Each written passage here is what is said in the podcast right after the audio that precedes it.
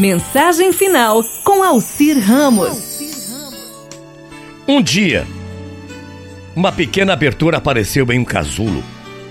E um homem sentou-se e ficou observando a borboleta por várias e várias horas, conforme ela se esforçava para fazer com que seu corpo passasse através daquele pequeno buraco.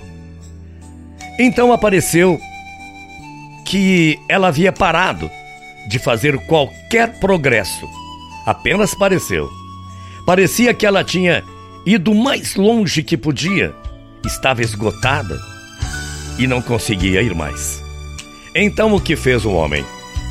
Decidiu ajudar a borboleta. Ele pegou uma tesoura, cortou o restante do casulo. A borboleta então saiu com facilidade. Só que o seu corpo estava murcho e era pequeno e tinha as asinhas todas amassadas.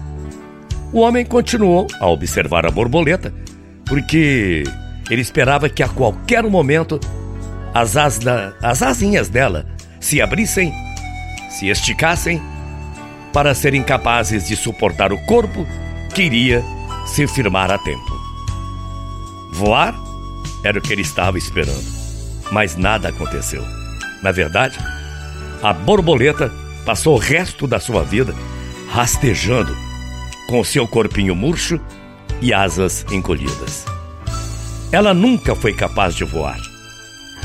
O que o homem, em sua gentileza e vontade de ajudar, não compreendia era que o casulo, apertado, e o esforço necessário à borboleta para passar através da pequena abertura era o modo com que a natureza fazia com que o fluido do corpo da borboleta fosse para suas asas, de modo que ela estaria pronta para voar, uma vez que estivesse livre daquele casulo. Algumas vezes o esforço é justamente o que precisamos em nossas vidas.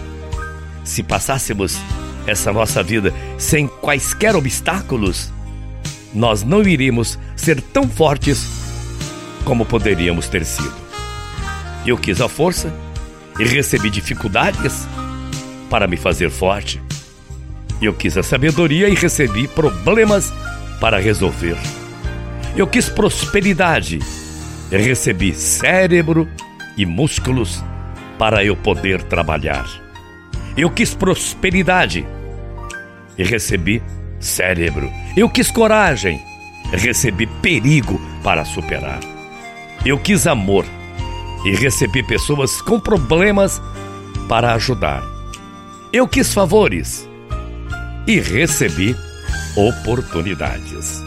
Enfim, eu não tive nada do que quis, mas eu com certeza recebi tudo que merecia e tudo que eu precisava.